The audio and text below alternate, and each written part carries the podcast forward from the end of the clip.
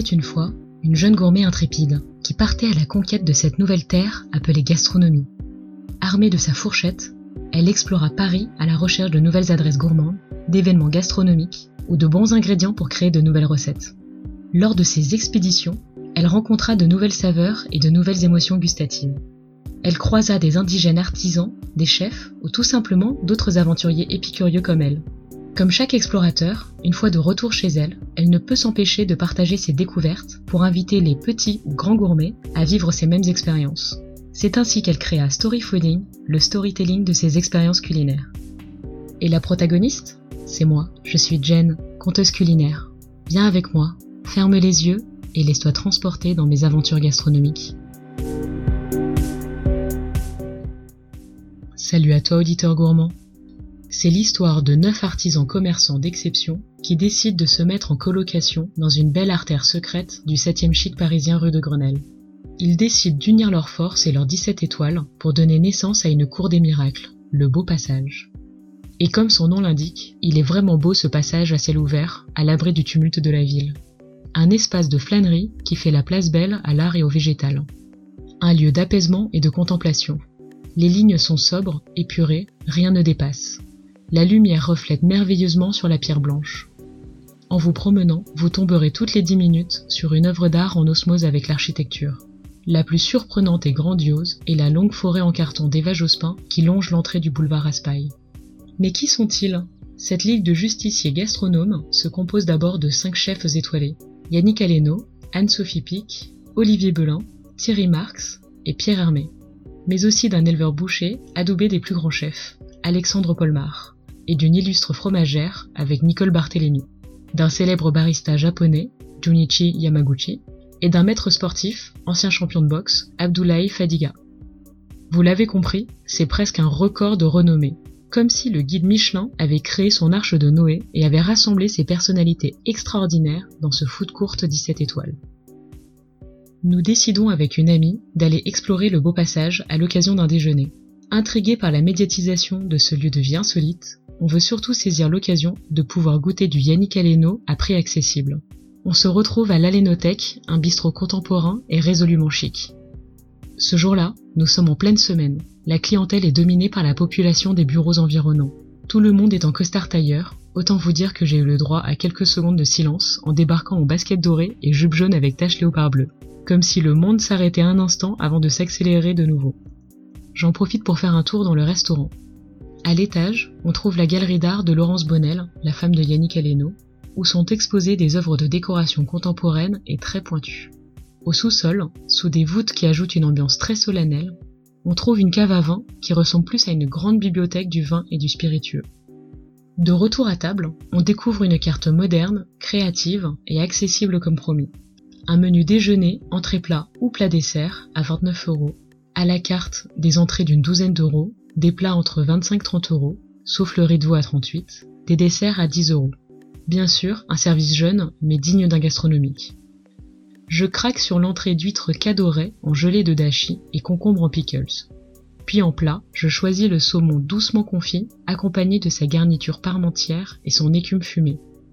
Mon ami prend l'œuf en gelée avec des extraits de jambon parisien et sa mosaïque de légumes aux herbes en entrée, puis elle craque pour le plat du jour, des gnocchis fondants à la mozzarella fumée et épinards.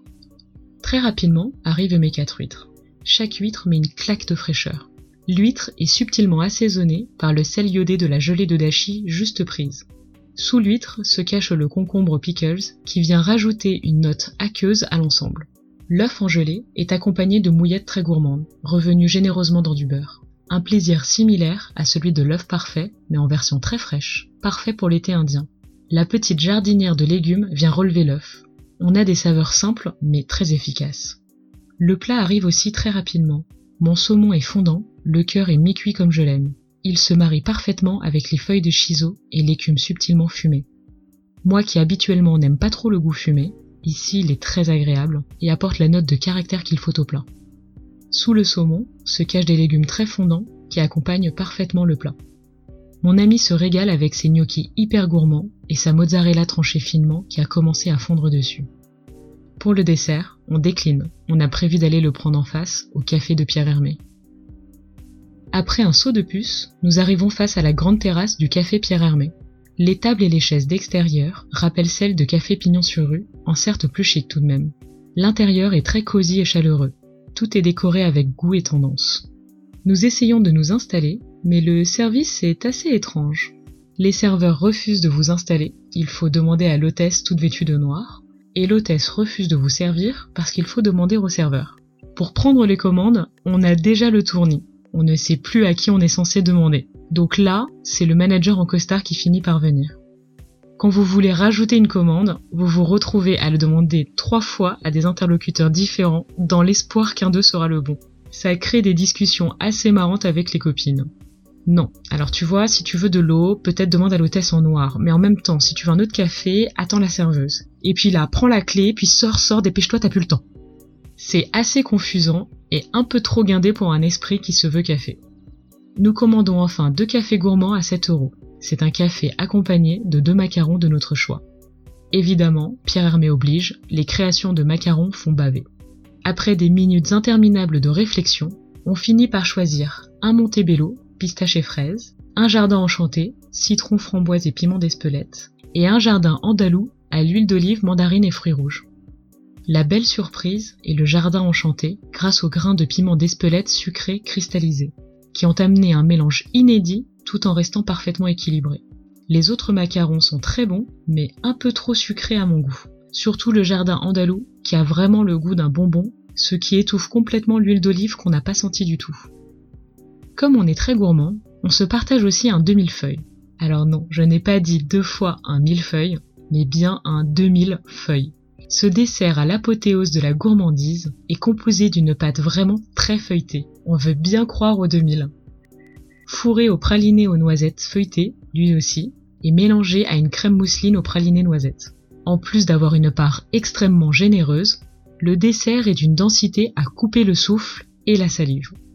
Ce qui est plaisant, c'est cette multitude de feuilletés qui croquent joyeusement sous la dent. Le scrunch crunch ne s'arrête plus.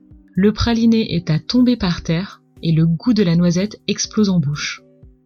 Par contre, encore une fois, l'ensemble est un peu écœurant car trop sucré et trop lourd. Il vaut mieux le partager que faire une crise de diabète seul. Une fois l'estomac bien pensé, on part faire une balade digestive dans le beau passage pour découvrir les autres artistes on passe devant la salle de sport ultra chic d'Abdoulaye Fadiga, joliment décorée d'illustrations qui font penser à des tatouages. L'offre n'est présentée que sur rendez-vous, donc on imagine le niveau de prestation. On passe pour cette fois, et pour toutes les autres d'ailleurs, car on est bien trop pleine comme des barriques pour lever le moindre petit doigt. On poursuit avec la boucherie-restaurant d'Alexandre Polmar, une décoration de caractère faite de cuir et de bois brut. Au cœur de la boucherie, de magnifiques vitrines exposant de belles pièces où la viande est élevée au niveau de la joaillerie. Au niveau du restaurant, évidemment, une carte dédiée à la viande sous toutes ses formes. Tartare, carpaccio, steak, pièces à griller, tout entre 26 et 36 euros. Vous choisissez la garniture et la sauce, puis à vos couteaux. La côte de bœuf a fait parler d'elle, mais elle est uniquement commandable sous réservation. Évidemment accolée au coin des viandards, la cantine Healthy d'Anne-Sophie Pic. Au Daily Peak, on y sert des plats frais et créatifs dans des verrines. C'est la barquette à réchauffer sublimée par l'enchanteresse des légumes. Elle crée des petites œuvres d'art où on notera que les couleurs sont toujours hyper harmonieuses. On se demande même si elle fait de la peinture, car sinon elle devrait. Des entrées et des desserts à 7 euros et les plats à 10. Cela reste tout de même du snacking chic.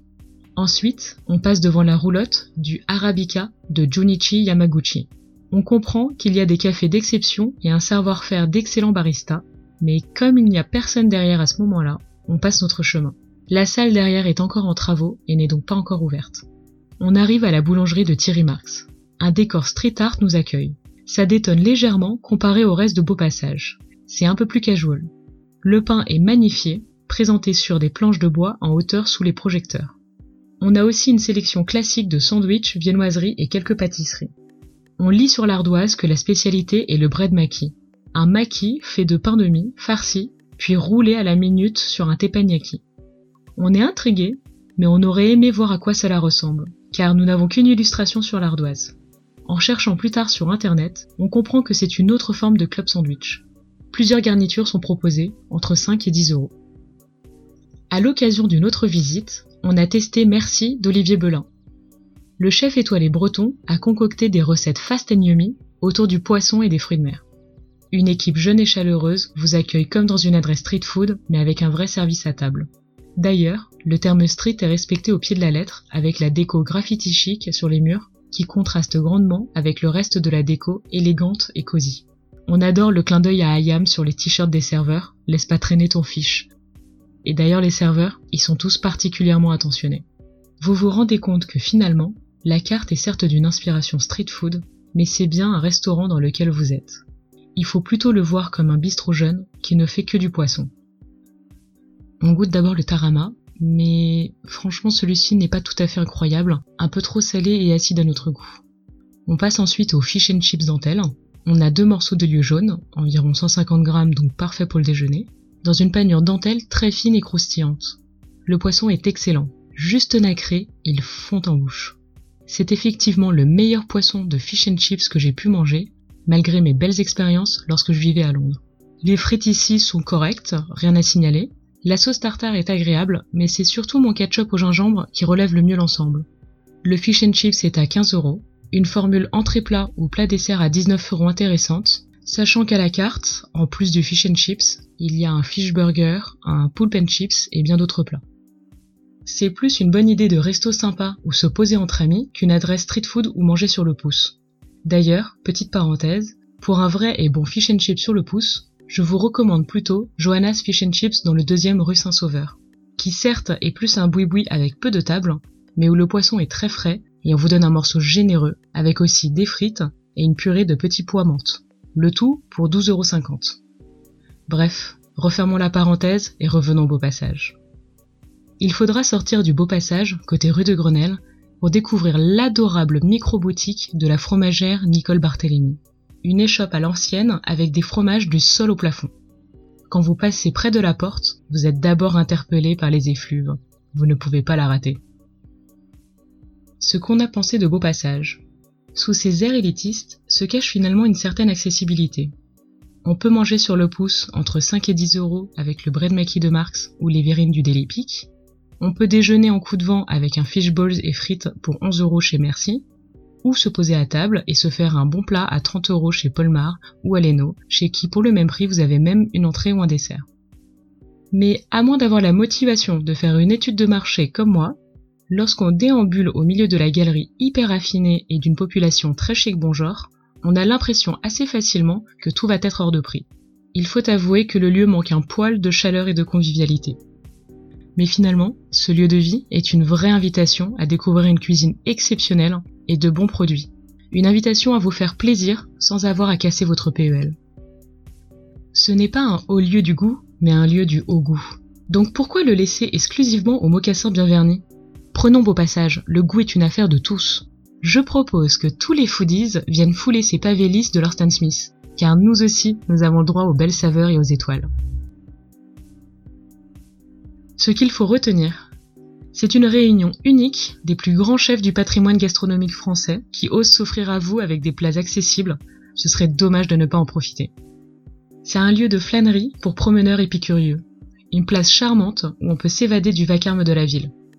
C'est un bel endroit où déjeuner et passer un bout d'après-midi avec deux ou trois copains. C'était Story Fooding avec l'histoire de mon coup de foot sur le beau passage. tous les mois, retrouvez une de mes nouvelles histoires sur storyfooding.com ou sur toutes les plateformes de podcast. Et abonnez-vous pour être averti de mes prochaines aventures culinaires. Et tous les jours, suivez mes péripéties gourmandes sur Instagram at storyfooding. Saviez-vous que je fais tout toute seule? L'écriture, l'enregistrement, le montage, mais aussi la promotion de mon podcast. Donc si ça vous a plu, vous m'aideriez grandement en prenant quelques petites secondes pour noter et écrire un commentaire. Ça me permettra de continuer à vous régaler les oreilles. Merci d'avance. À bientôt, savoureusement vôtre.